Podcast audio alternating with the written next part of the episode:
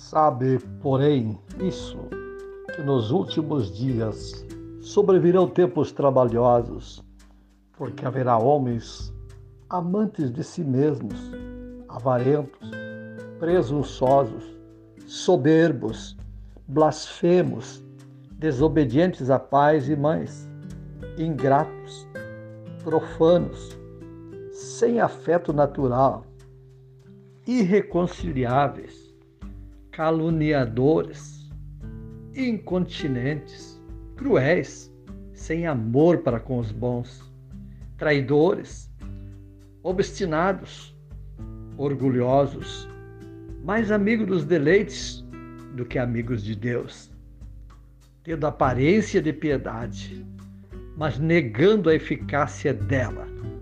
Destes, afasta-te.